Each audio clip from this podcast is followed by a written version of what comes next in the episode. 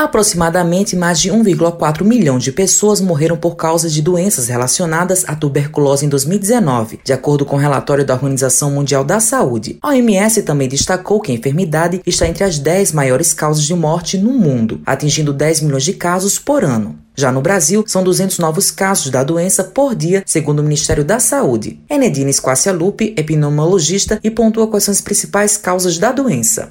A tuberculose é uma doença no pulmão, um tipo de pneumonia causada por uma bactéria específica chamada micobactéria. No caso da tuberculose, a micobactéria tuberculosis. A médica fala quais são os sintomas e também os tratamentos da tuberculose.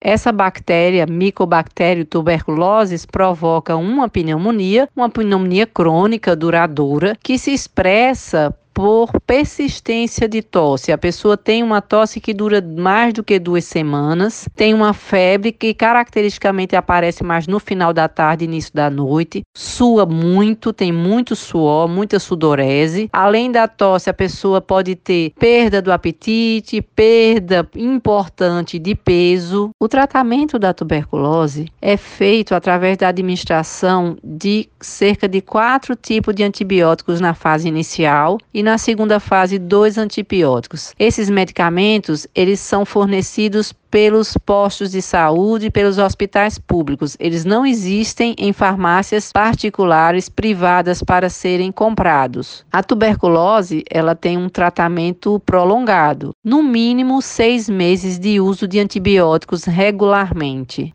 A especialista faz um alerta para a população. As pessoas estando dentro de casa também podem transmitir de um para outro. Então, ela tem uma alta transmissibilidade. Um paciente contaminado, se não está em tratamento, se ele está eliminando essa bactéria, ele pode transmitir para 10 novas pessoas. Então, o cuidado é o mesmo cuidado respiratório. Então, se a pessoa sempre está tossindo, tem que ter cuidado com tosse. Tem que ter cuidado se está com febre, se está com sintomas gripais, porque tudo pode ser uma bactéria, pode ser um vírus vírus e é transmitido pela respiração, pela fala, pelas gotículas. Matheus Silomar para a Rádio Tabajaro, emissora da PC, empresa paraibana de comunicação.